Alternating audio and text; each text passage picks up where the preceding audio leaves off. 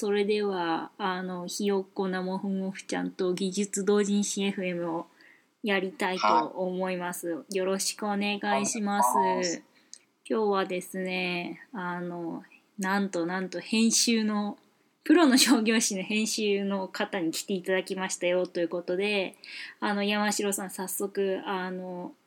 自己紹介をお願いしてもいいですか？はい、えっ、と、インプレス R&D の編集長の山城です。よろしくお願いしお願います。します。あれですか？なんかあの撮る前に確認するの忘れちゃってたんですけどこれあのええ名前とか会社名とか出しちゃって大丈夫なんですかね？あ全然いいですよ。はい。全然いいんですか？おお全然すごい問題ないです。すはい。ごい。えなんかインプレス R&D さんってあの Amazon さんとかで POD っていうあのあれですよね。基本的に Kindle でで印刷はは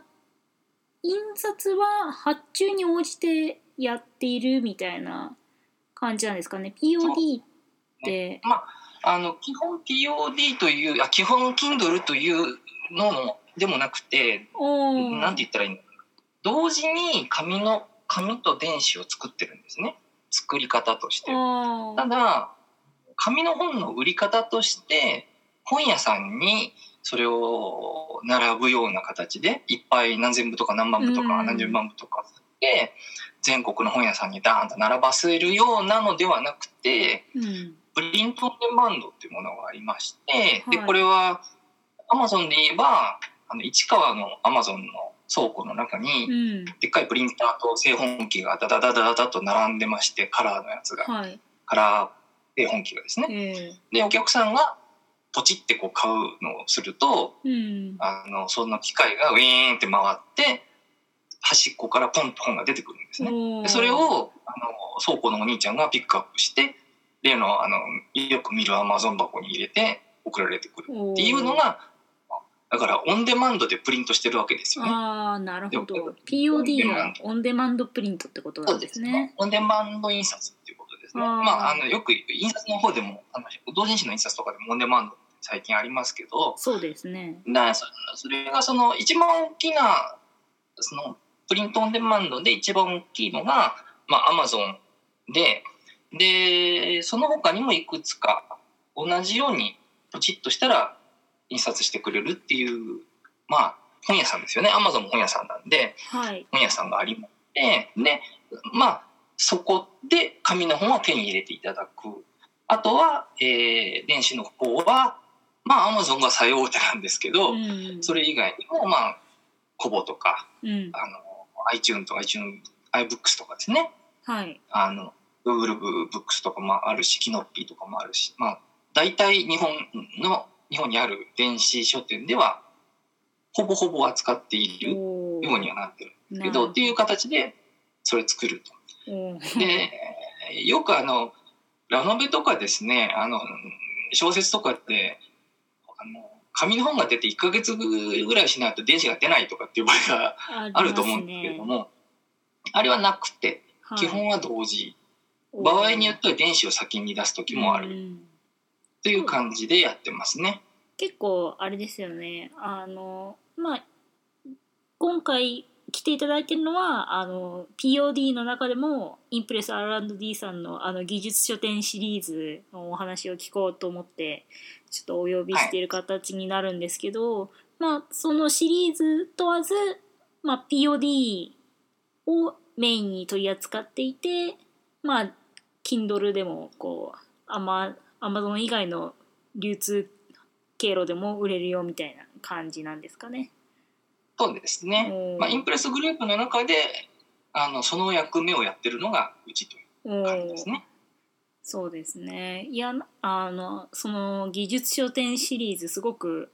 盛り上がってるんですけれどもあの POD の中でも特に盛り上がってる印象なんですけどあのなん技術書店であの基本的にこう出てきた同人誌をこう POD としてこう商業編集さんも入れて商業化するよっていうイメージなんですけどこうインプレス R&D さん的にはこう技術書店シリーズってこうどういうな何ですかっていうとあれですけどこうどういう位置づけでこうシリーズ化しようみたいな感じでなったんですかね。まああのインプレス R&D ってまたインプレスの中でもちょっとけ組織としては特殊でお編集長しかいないんですねあの編集者が。編集長がワンマンじゃないですか。12345人いるんですよ。編集長が5で全員スタン人スタンダローなんですよこの人たちは。で、えーそれぞれ自分で企画を考えてはい。最後の発売までもいう一人でとにかく行うっていうシステムなんですね。でだからその人のだからある編集者はすごくビジネス寄りの本をいっぱい作ってたりはい。である編集者はあのいわゆる教科書みたいなあの本を作ってたりと。ほう結構バラバラなんですよ。でその中で、まあ、僕は3年ぐらいかな？3年？4年前からはい。あのプレス R&D の仕事やってるんですけどはい。でまあ結構試行錯誤しまして、はい。えー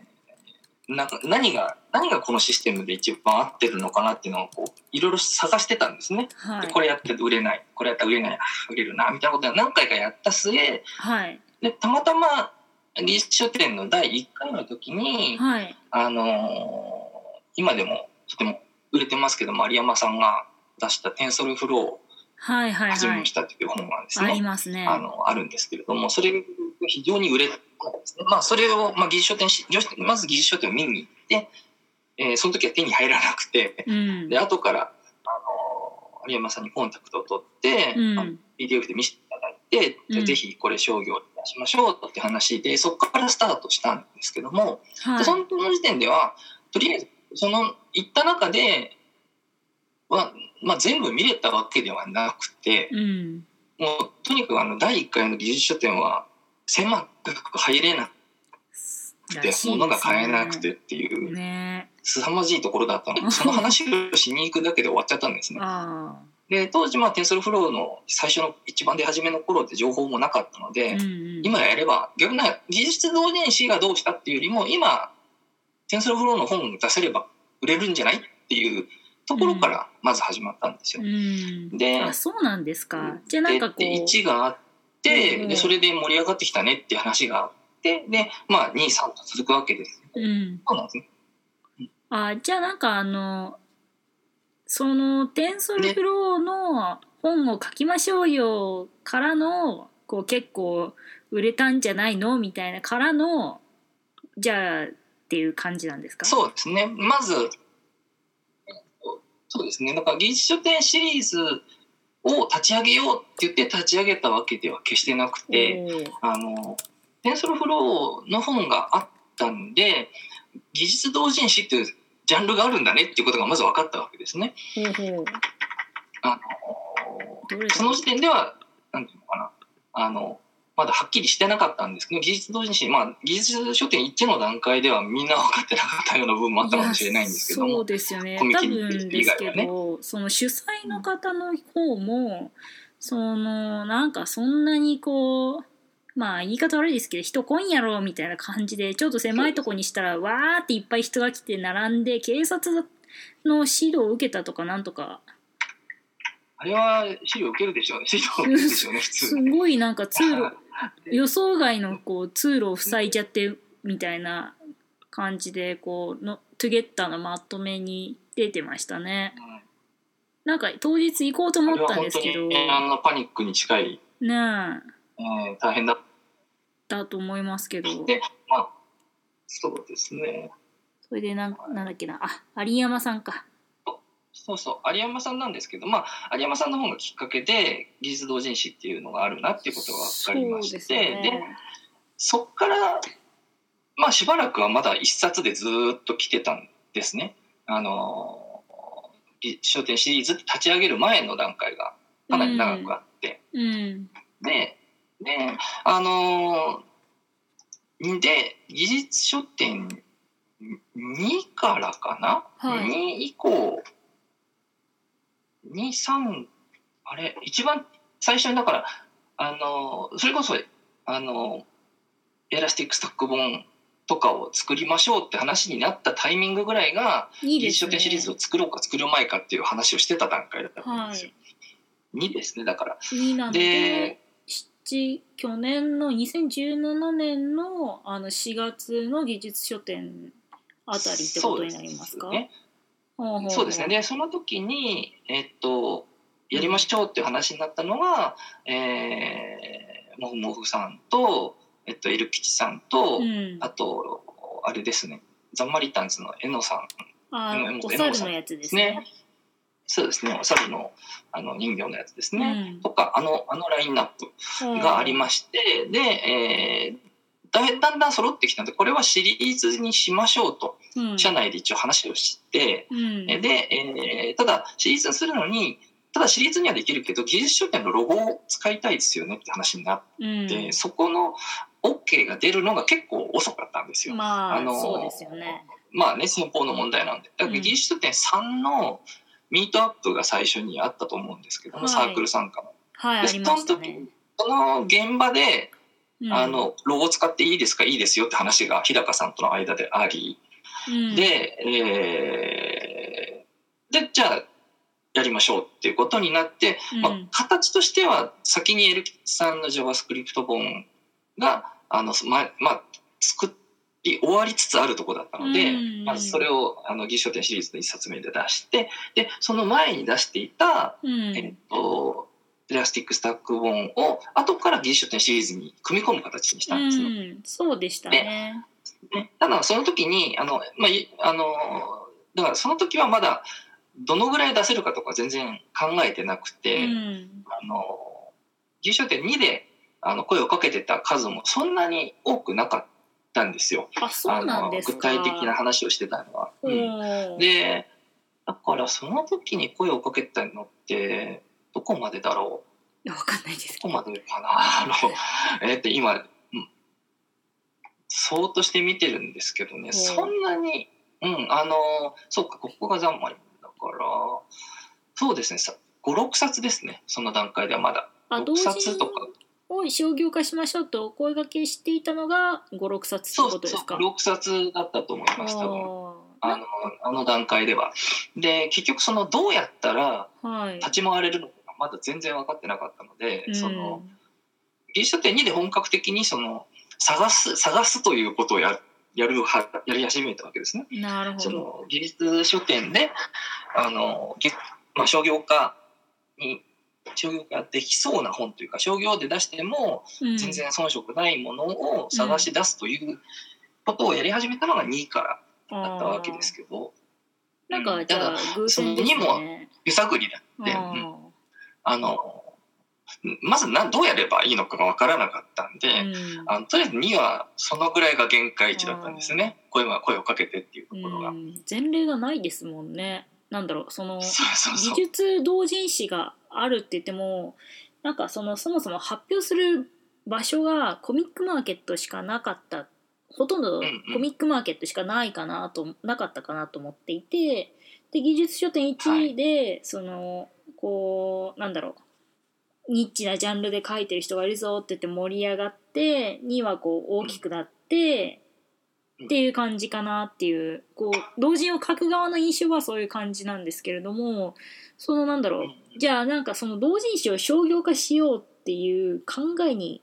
至ったっていうのはそのたまたま行ったところにこうたまたま商業化できそうなそのおっしゃってるこう遜色ないものがあったっていうのかなんかそれともこうどんななんだろうなこの同人誌なら商業化できるできないみたいなのを判で判断してるのかっていうのはちょっとこ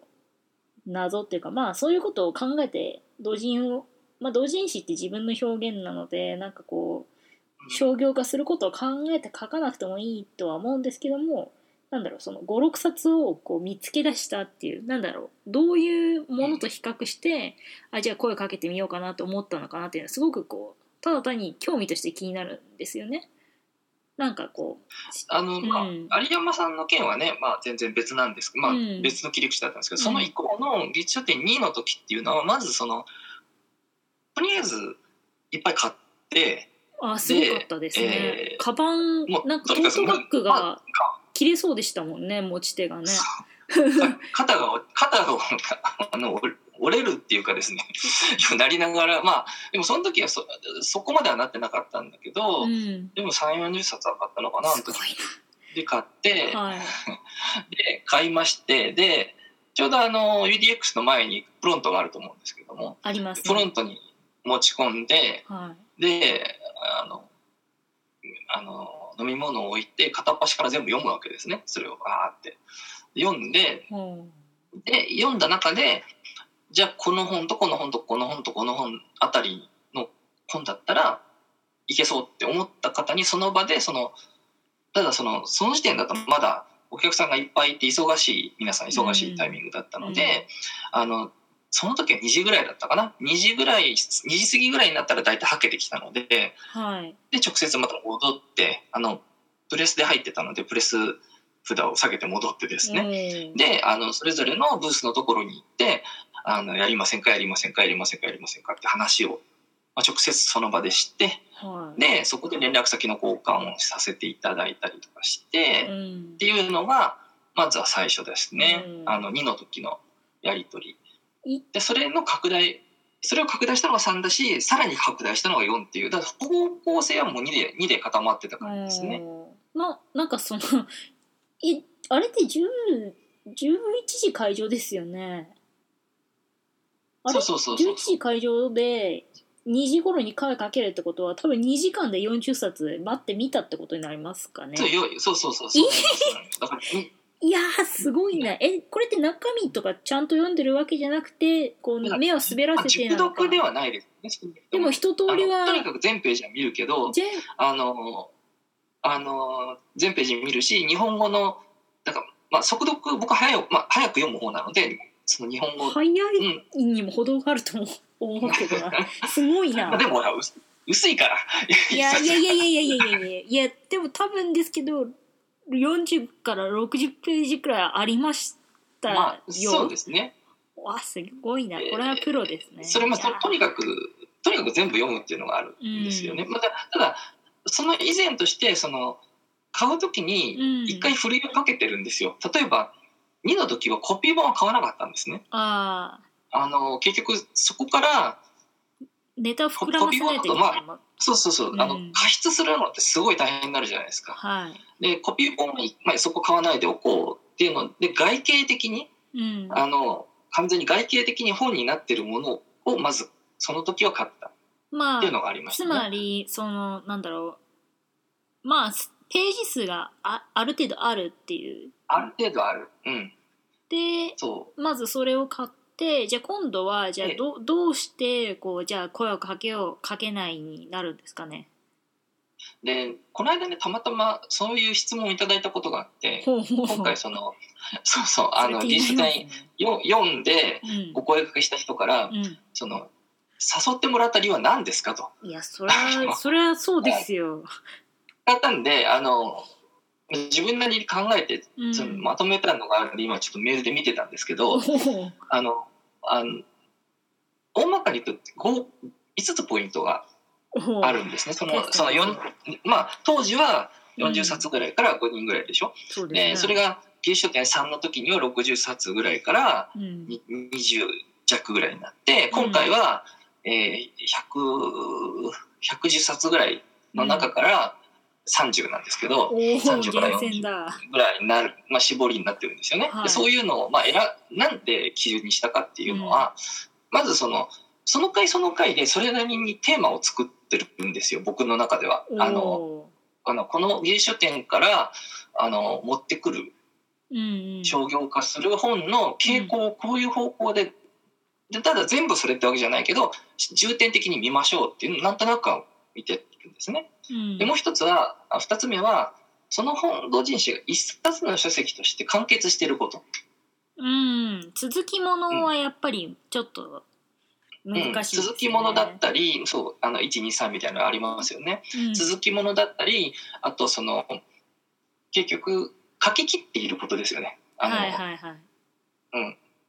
まあ書き切っている。書き切ってない人わかりやわかりやすいのは後書きがあると大体終わってますけどね、うん。その本ってちゃんとであとまあ、ある程度以上のボリュームがあること。ああまあちょっとで40だときついですよね。英よ語いや4 40だとねパスしあのパパッサブルです。全然。あのそうなんですか。20だとかん考えますね。ちょっとうん。エッセイとかの方が向40いてページそうそう。っていうか20から膨らませるのが大変だと思ってるんですよ、大変ですね。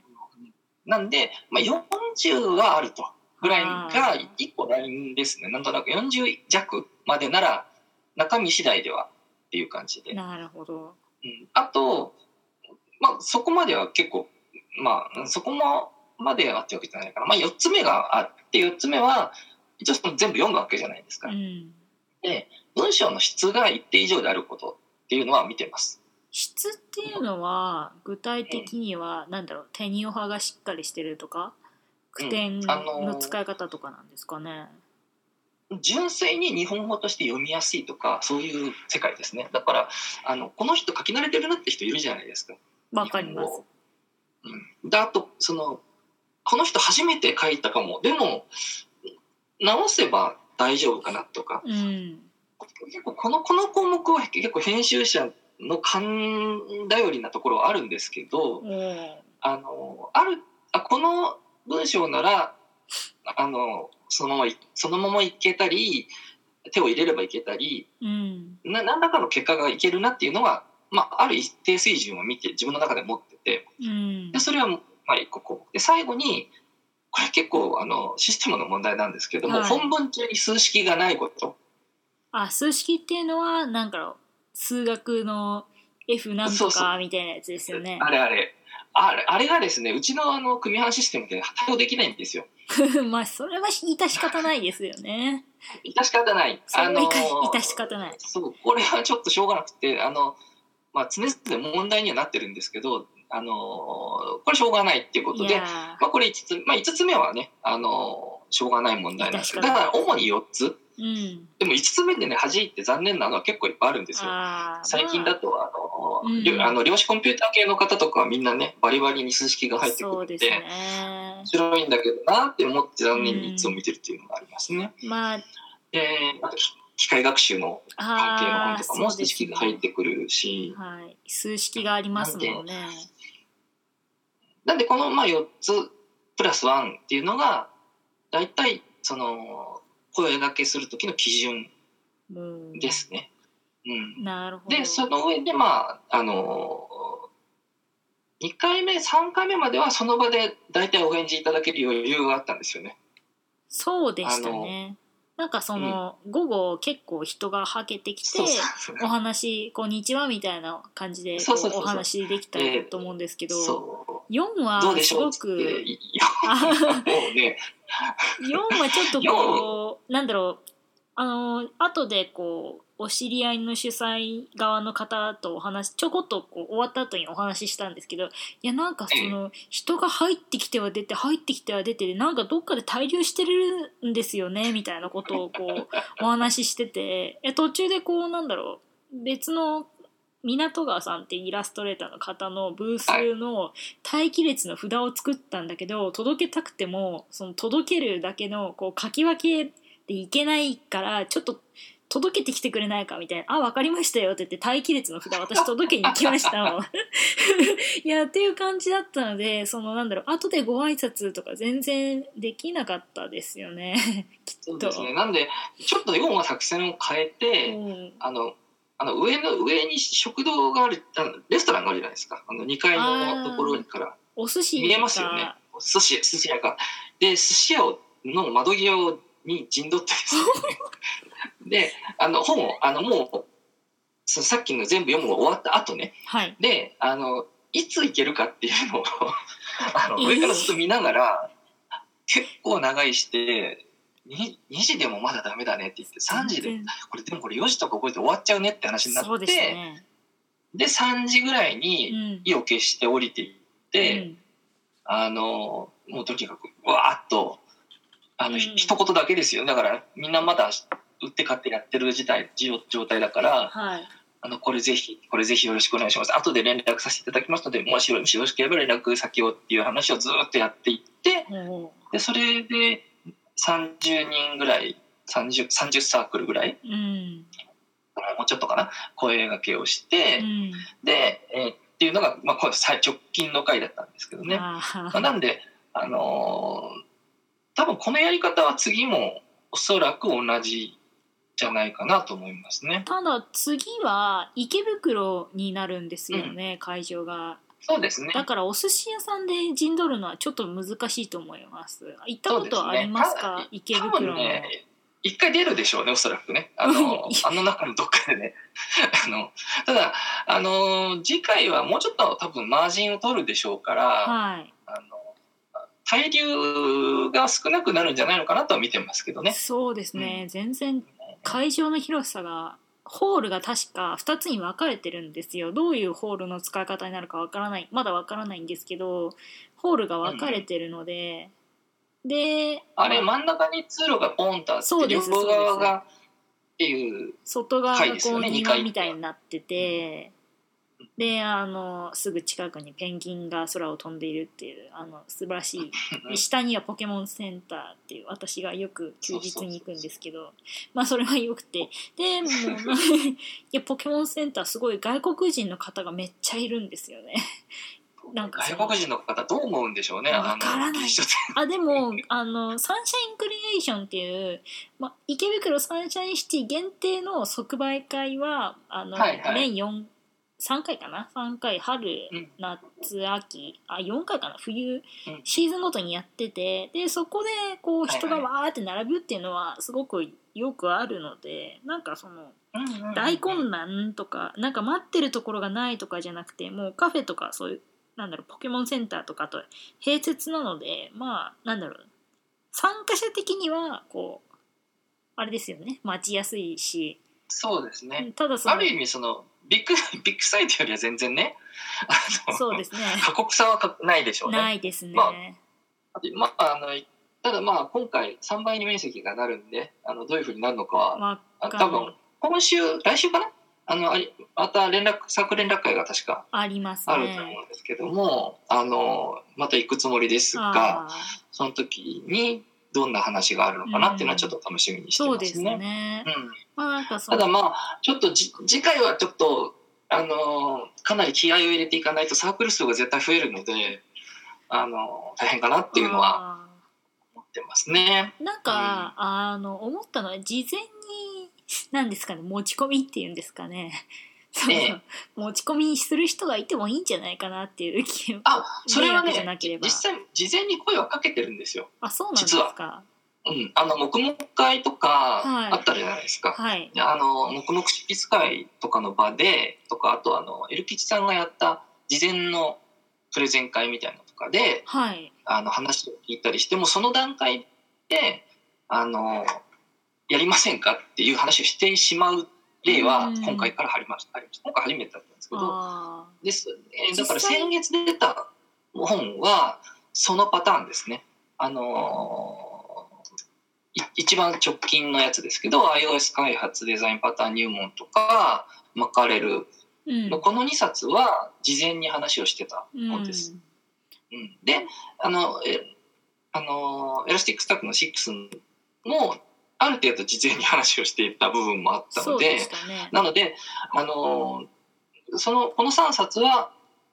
そういうなんていうのかな、うん、事前事前にかなりこう準備をした上で臨んだっていう感じで、今度はあの6月7月にこれが6月分だったんですけど、はい。7月に5冊出るんですけども、はい。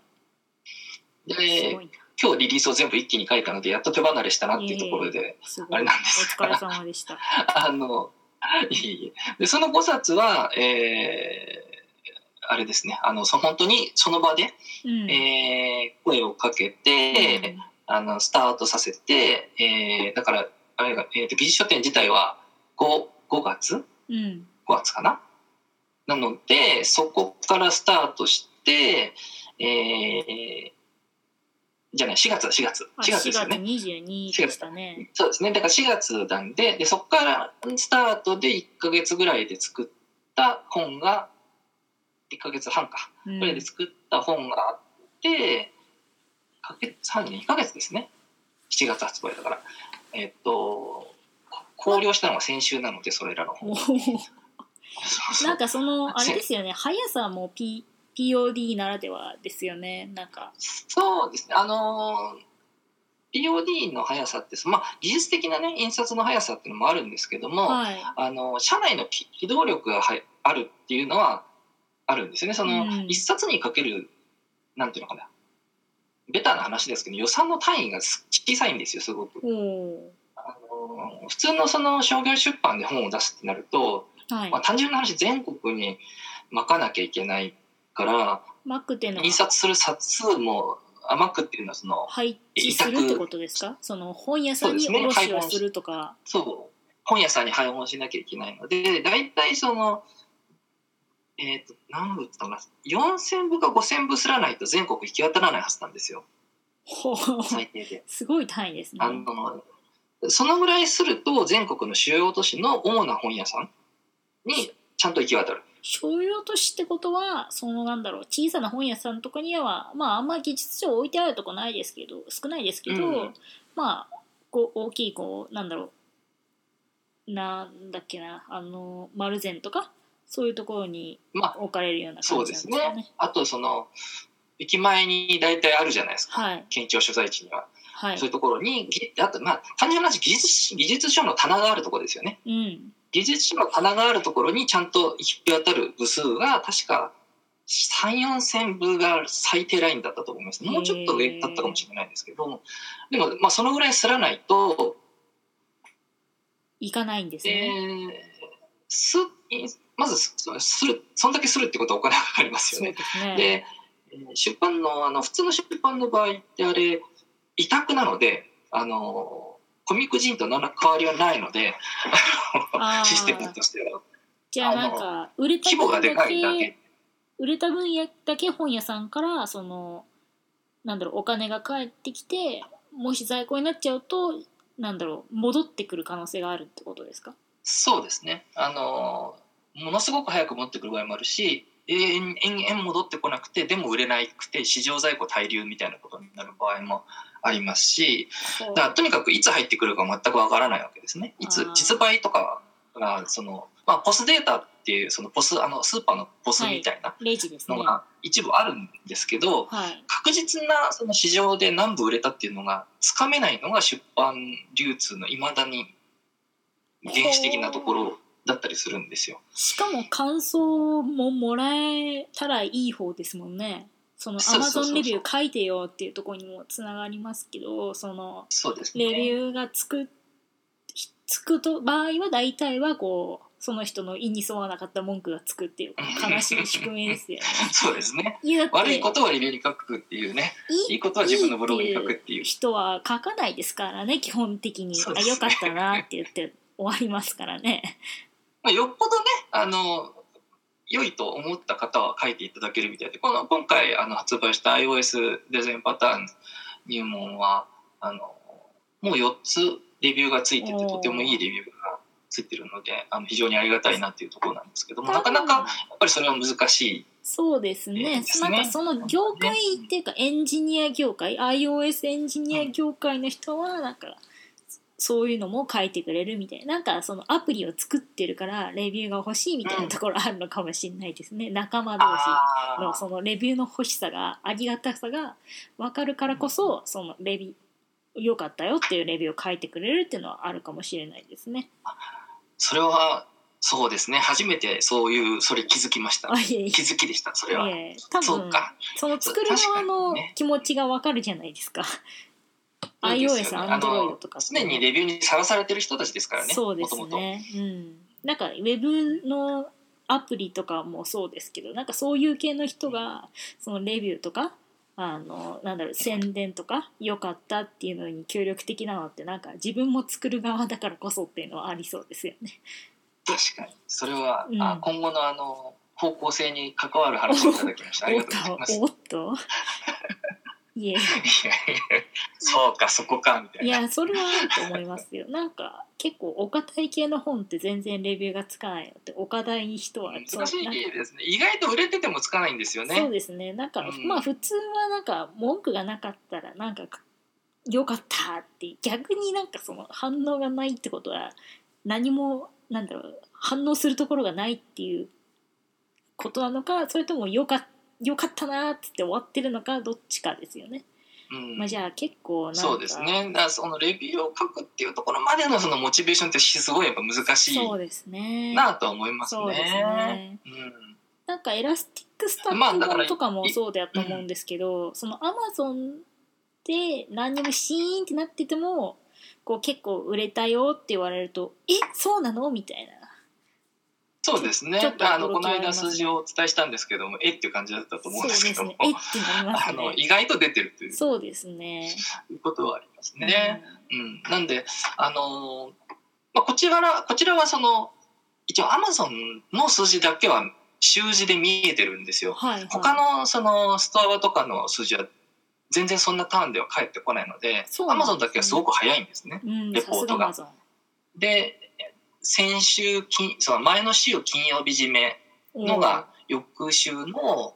あのだ今週で言えばだから先週金曜日で締めたものが、えー月火曜の夕方ぐらいにはあの私が見える状態にはあ。なる。か少なくとも水曜日にはなるんですよ。うん、あの数がね。売れ売れ数が実数が分かるっていうことがなにはなっているのであの著者の方があの知りたい場合にはお伝えしてたりとかっていうのはありますね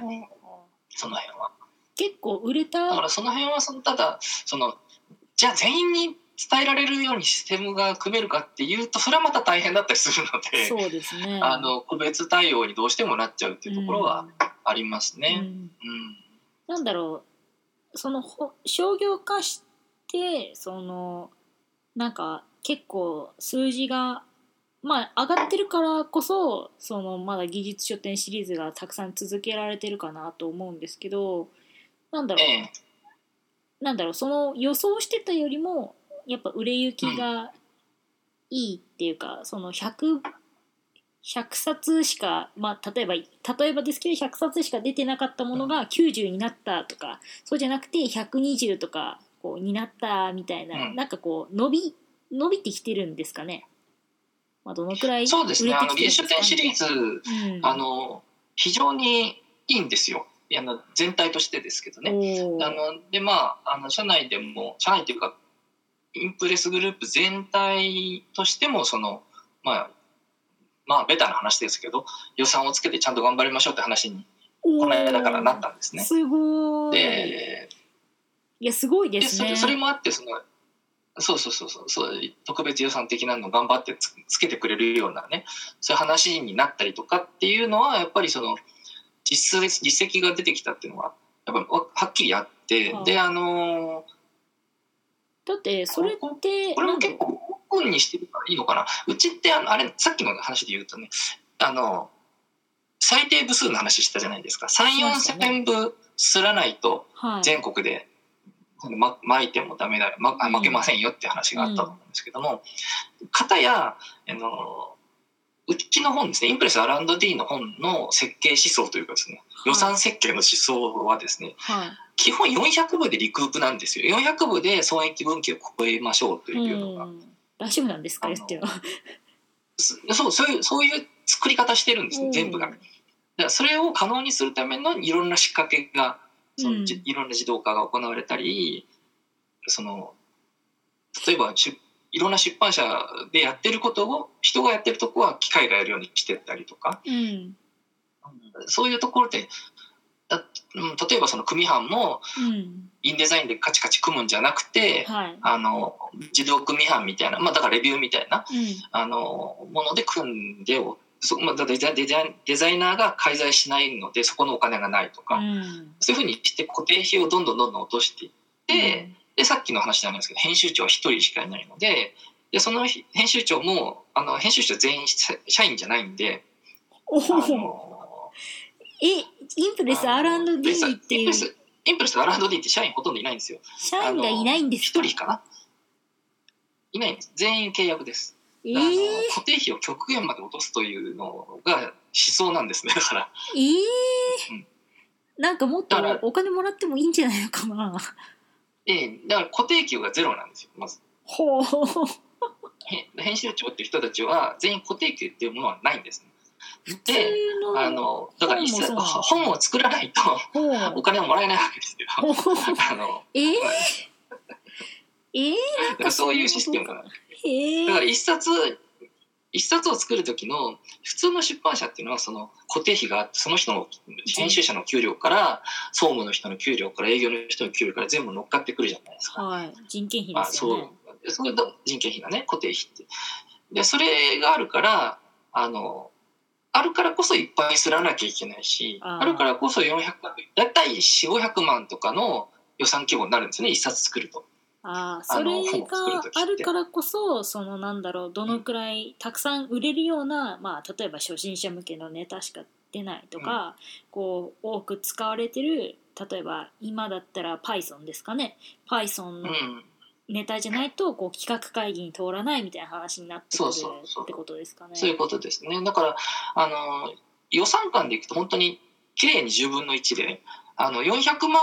ぐらいかかる予算組んでるっていう話が、一度40万ぐらいになるわけですよ、それが。ほなんで、なもんだから、その、その普通の本出版社が10冊出す、じゃあ1冊出す決断をするの時に、う、うんうちは 10, 冊10回決断ができるわけですね。なるほどじゃあなんかその数っていうか本の手数で勝負する感じですかね。そうだからその基本的にやっぱ出版って言ってしまうとギャンブルなのではい、まあ綺麗な言い方をすると投資なのでうん。その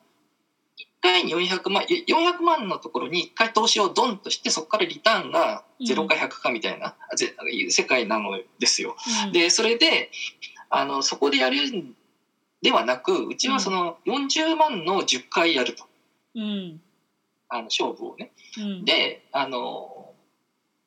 普通の本だったらリクープするのもっとすごい高いところにリクープ点があるんだけどうちだったらもっと10分の1ぐらいのリクープ点ですねとうん、いうす全てそういう設計ででできてるんですね。なんで、技術同人誌を商業化するっていうところに、まあ、ある意味合ってるんですよ その面では。あそうですね。のあのい結局そこから手数をかけてうん例えば100ページ以下のその、まあ、70ページとか50ページの本同人誌があってその著者さんと話をしてじゃあ商業なんでやっぱ250ページぐらい必要なんで書き足してくださいっていう話をしてうんで書いてもらってうんでそこにってなってくるそのすごいいろんな人が関わってくるわけですよねそこにもそこまでには。そうですね。でそれは基本はやらないと。うんででで特に技術書店シリーズはできるだけ私の考え方としては定本を大事にするっていうのがあつまり方向として同人考えてい誌を大事にしましょうっていうことですかね。うん。その元ネタ今の同人誌できている同人誌の方向性を、あの損なわないように、うん。あのしよう。あの編集者のエゴエゴでそのこうしてほしいああしてほしいっていうのは極力避けてあのいきましょうっていうのがやり方なんですね。うん。でなので書き足すのもここをこう書き足してくださいっていう積極的に言うっていうよりも大体同人誌って足りないじゃないですか時間。ですね。まああそこもまあ大体本人のね、せいなんですけどね。大体本人のそのあのイカちゃんだったりとかのこうイカちゃんにかける時間をやればよかったのにっていうせいで時間が足りなくなってくるので出した後にこう見返すとああそこ書き足せばよかったなみたいによくありますね確かに。そうで大ほぼほぼ全員そうだと思うんですよ。はあのだい大体大体書き足すところがあのあって、うん。大体皆さん見てると1.5倍までいく人はなかなか少ないですけど1.23倍にはなるんですねボリューム的に。まあ。なんでそこをどんどん書き足していただいてで書き足すの書き足しをまあのまあえーいつぐらいまでできますかみたいな話をしながらあの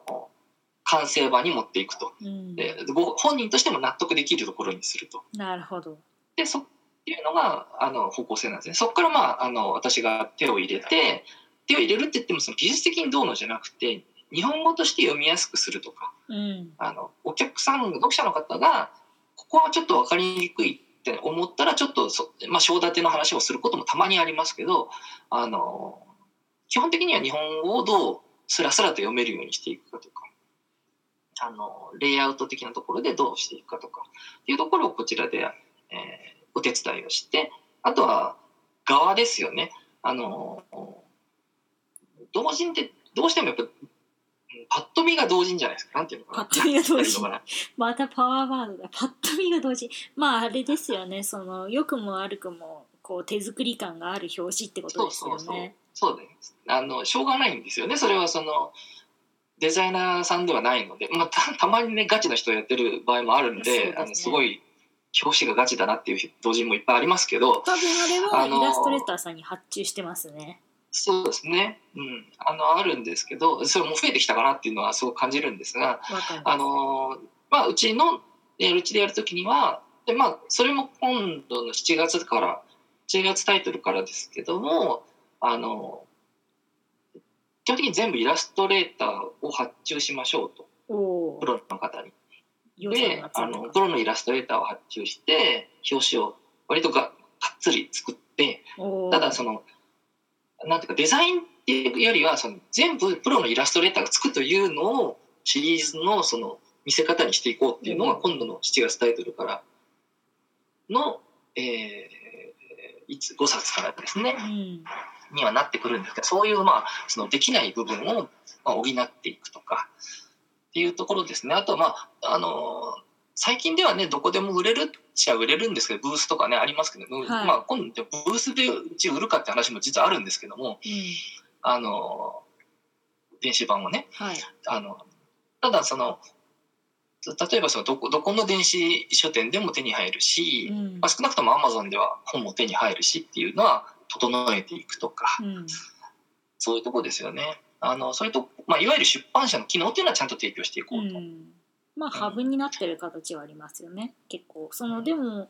なんだろう技術書店シリーズっていうのもでこう流通してるっていうのもあるしなんかそのなんか技術書店シリーズがあるからこそ本家の技術書店もなんだろうい今まで行ったことがないけどなんかその Kindle とかで見かけてあじゃあ今度行ってみようかなみたいになった人は結構4は多いのかなっていう気はしてるんですよね。やっぱ3そうですね。から明らかにこう、うん。なんだろう参加者のあの一般参加者としての数もすごく増えたっていうのはやっぱりあの、技術書店シリーズっていうので技術書店っていう名前がバーンと出てきてでじゃあなんかその最近の技術を扱ったなんかまあ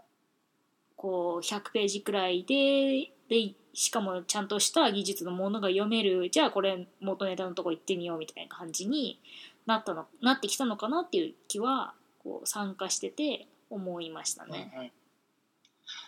できればねその辺を強めていきたいなっていうのもあってそうですね。想像そうですねし効果で技術盛り上がる技術書店というのの存在感はすごく強くなってるので、そうですね。まあ、う技術シリーズっていうののあのシリーズ側のねあうんの存在感も高めていきたいなっていうのが今後のやらなきゃいけないことの結構大きな部分なんですけれども、うん。まあ難しいところですね。ね難しいところもあるんですがあの下手するとねこれフリーライドになっちゃうので。ああ、ただ乗り、ただ乗りしたなみたいのでさそうならないようにどうしたらいいのかなっていうのは常にやっぱり考えるところですね。なんか技術書店っていうか技術同人誌コミュニティというものにどう支援できるのかしあのどう貢献できるのかっていうのはやっぱ技術書店シリーズやってていつも考えてることですね。それでまあ今度はあの今度っていうかまああれですね7月の頭にある技術のえー技術同人誌の再販ナイトに会場を提供したりとか、うん。あのも木会に提供したりとかっていうのもそうですうし、ん。その辺とかも含めてそのどどうやったらその技術同人誌をやりたいと思ってる人を応援するうんことができるのかっていうのはあの技術書店シリーズをやってる側のいつもまあミッションの一つですよね。うんそうですね。まあでも、こう、書く側としては、やっぱりこう、なんですかね、技術同人誌ができたっていうのもすごく嬉しいし、こう会場で本を、段ボールをこう開けて、本を眺めると、おなんか書けてんじゃんと思って結構こう、なんだろう、無駄な、無駄にこう、高揚感と、むなんか自信がついて、でいい感じなんですけどそこでこう商業化しませんかって言われると、まあ、まずびっくりするのと同時に「えいいいいんですか?」みたいになってでこうアマゾンで本が出るとこの例えば親とか周りの人とかに「すごいじゃん」って言われてで手元にあのちょうどエラスティック本も来てこええ。う読むとえなんかその同じこう自分が書いた同人誌がその POD の本になってくるとえなんかすごいちゃんと書いてんじゃんみたいになってまあい簡単に言うとなんかその自信になるっていうかこうちょっと落ち込んだ時にその本を見るといやでもこのくらいむかけた自分がいるんだからまあなんかまた勉強すればできるやろみたいなこうなんだ自信になるっていうか心の支えにどこかなってるんじゃないかなと思うんですよね。いやなんかあのやっぱり2回やっぱりあの親御さんたちに喜ばれるってねいろいろんな著者の方から言われるそうですよことで、ね。あのやっぱり本ってそういう部分があると思うんですよね。あとその、一技術同人誌だ同人誌だけをこう淡々と出していくのももちろんスキルとしては上がっていくところはあると思うんですけども、あの2冊目3冊目ってなってくる方うん、うんでやっぱり明らかにもう今回からもうそろそろできてるわけですが明らかにあのその書技術書店シリーズの中で2冊目3冊目っていう場合にあのさっきのその4項目の中の一つのその、えー文章の質ですよね、はい。これがああ明らかに上がるんですよ。これはもう見て見てすぐ分かるぐらい分かるんですね。でなんでそうもう本当にあの今回の形あの Elastic Stack 本の2冊目で言うとあのパパートが分かれていて共著だったのではいあのモフさんのところと他の方のところがあったと思うんですけども正直モフさんのところはあのもうあ大丈夫大丈夫みたいな感じなわけですよ。そこは大丈夫ってもうもうそこは大丈夫だからある程度さーっとこうもう一生懸命なあのさーっと見るってわけじゃないけどそのもうあ大丈夫大丈夫大丈夫って感じでこう見ていってあとはもう力入れるのはだから初めての方あのところをどうあのフォローしていくかっていうのが今回のあの本に関しては。であと全体の今回強調なので、はいトーンを揃えていかなきゃいけないっていうのがあるんで、そのうまいことその強調ではあるけどもあのなんとなく一つの本になるようにちゃんと日本語的なうんノリというのかな、日本語のリズムリズムであったり表現であったりその表記統一とかっていうその細かいところもあるんですけどそれよりもなぼ僕の僕的にはノリとかグルーヴ感とかそっちの方が近いんですよ。お DJ みたいですね。うん、本のなんか DJ です、ね。それがあのそのひ一定になるように。だからあの編集者がやってることってそういうところだと日本語に関しては思うのでそのグル,、うん。グルーヴ感みたいなところをちゃんと著者がややりたいこととうん。筆者があの読者が読み読みやすいことっていうのを一どう接着してうん。あのうまく、ま、あのくっつけるかっていうところなのでうん。著者のグルーヴを壊さないようにしながらあの読者もスラスラと読めるようにするっていう落としどころに着地させるっていうのがまあそれはもう柔軟さやってきていていつもやっていることなのですけども、おおうん、あの編集一筋12年の T シャツを感じますね。なんか今の話。いやー、あれね。あの T シャツはねあの急遽作ろうっていう話になって前日に渋谷のあの T シャツ屋さんに行って作ってきたんですけどね。あの一緒に売り子を手伝ってもらった人が言ってたのあれがめっちゃ目立っあのエンジニアじゃない人なんですけどめっちゃ目立ってたわって言ってあの編集さんからこういうあのメールが来たんだよみたいなお話をするとあの T シャツの人ねみたいになって。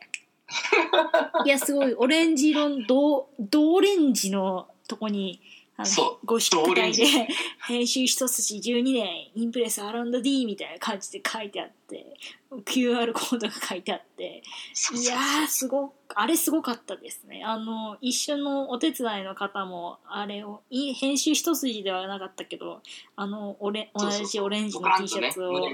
着ててロゴがあるやのつをあの編集長編集長の人のと古文の人でしょとか古文は言い過ぎなんじゃないかって。まあでも正しい正しいんですよそれは。そういうそういう扱いできたので。いやでもなんだろうそのなんだろう。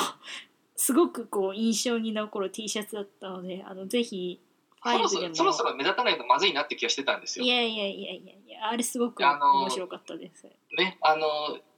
やっぱりねこん前回ぐらいからうん。そのコンコンペティションになる場合があるんですよ。前回って言ってるのはあのこ3からですか？3からぐらいかうん。なあの複数社から声がかかってそあのそちらでやるのでこちらはごめんなさいっていう場合がもう出てきてるんですね、おおー。なんか声がけした中で。それはある意味こう技術書店シリーズが技術書店2ですごく成功したっていうかこう商業化ですうん。みたいになって、本が出てポポトって落ちるんじゃなくてやっぱりこうしっかり売れましたっていう実績があるからこその、その他の出版社の編集さんからもこうなんだろう目を言い方悪いですけど目をつけられたっていうかなんかその取り合いになってきたっていうのがありますよね。きっうん、とあの気づいてる編集出版社方が何社かいるんだなっていうのはもう、まあ、どことどことどこっていうのはあ見えてるんでうん。でそこの人たちの中できそういう動きができる編集者が何人か多分いてうんであのもう今回もそうですけど割とみ分かりやすく競合が始まっているんですね。その本の出版社間の。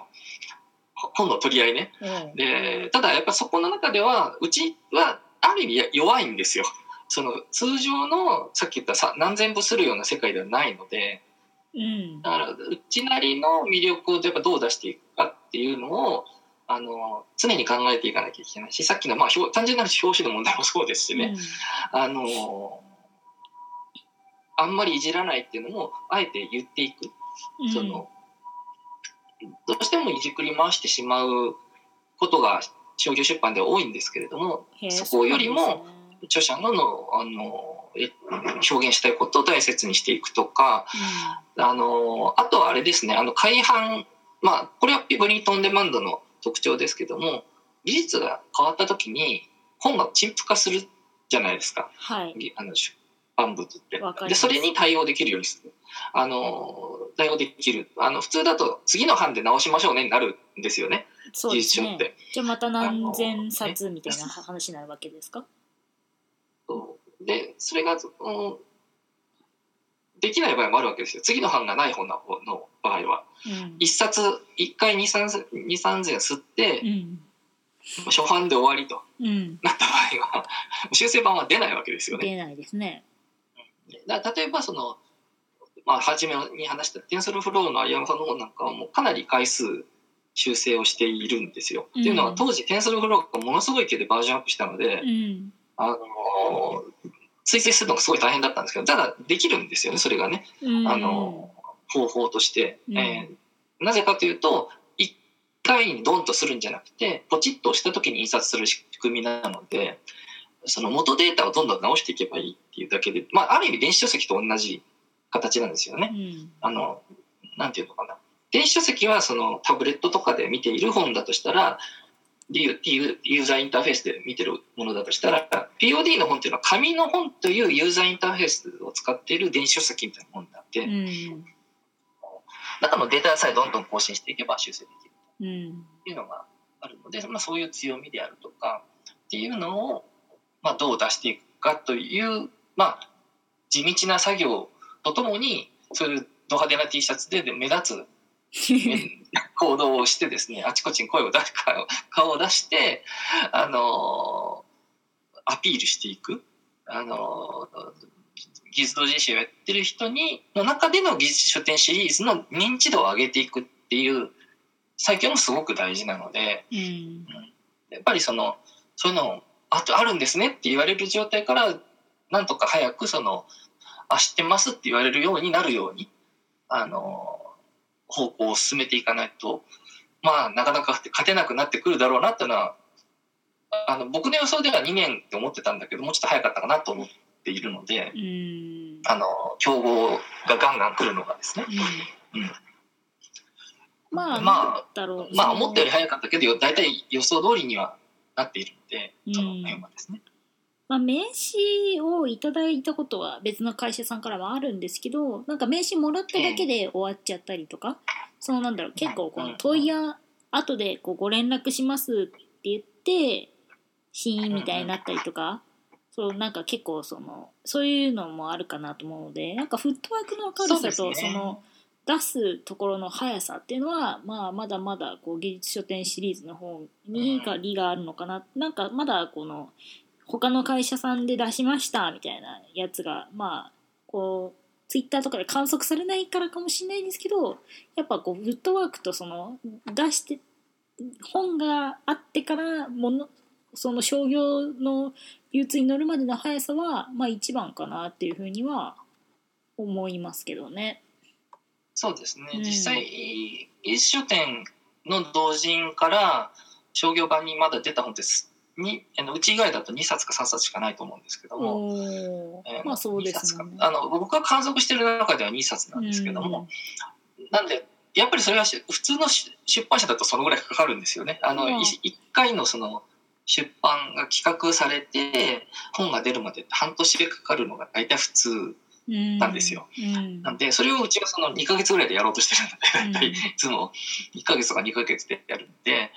あのっていうのとまあ普通だと出版社の中で企画を立てた編集者がいてそれを企画会議に出してそれが決裁されてっていうところですごいいっぱいプロセスがあるわけですよね。うん。でそれをあのインプレス R&D の場合はさっき言ったように編集長が1人しかいない状態なのでうん。自分が決めるって世界うん。なんです。なんでそのもうその名刺を交換したりして翌日基本的に全部メールを打つと。うん。全員に、うん。あの声をかけた人にはメールをとにかくだから本当にあの技術書店の次の翌週はひたすらそのやり取りをして終わるっていうことになるんですけどもその 一冊ずつ全部メールを書いてで特徴とかそのこのシリーズの特徴とかをインプレス R&D ってのはどういう会社でプリントオンデマンドっていうのはこういうのでマイナスとプラスはこういう面があってとかって話をメールするんですね。うんでぜひやらせていただけませんでしょうかって言ってまあ何らかの形でメール大体今回からメールアドレス交換できてることが多かったのでもう一生懸命メールを書くと。まあ奥付けにも載ってますしねサークル代表のそうですね最近は多いですね奥付けに載せられる方が多くなったので。まあマナーとしても奥付けを書きましょうっていうのが、まうんあ、あの技術書同人誌にも来てるような気がします。あの一般の漫画の同人誌もあのコミケとかがやっぱちゃんと連絡先を書いてくださいっていうふうに周知してるのであまあ、そこの流れが来てるのかなって気はするんですけど、まあ、いいことだと思うので、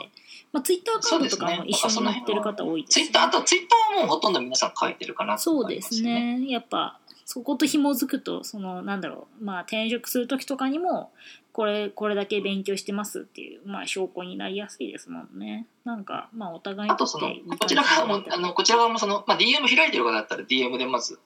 声かけてメール打ちたいんだけどっていう話をしてメールのアドレスいただいたりとかうん。あとそのその前にめあの開いてない方だとメンションであの DM 差し上げたいんですけどって話し方っていうのができるようになってきたのでうん。あの23からすると明らかに連絡するスピードが速くなっうんてますね。あの連絡しやすくなってますね。うん。じゃあただまあとにかくもう翌週の熱がまだ冷めてないうちに あの声はかけると。うん。うんもう基本的にややりたいんですというもうこっちは OK なんですっていう状況で声をかけるっていうのがまずはねあのうちしかできないことなのでうん。じゃああれですね。ね要す要は確約はできないですからね。本を書く人はとにかくあの連絡できる連絡先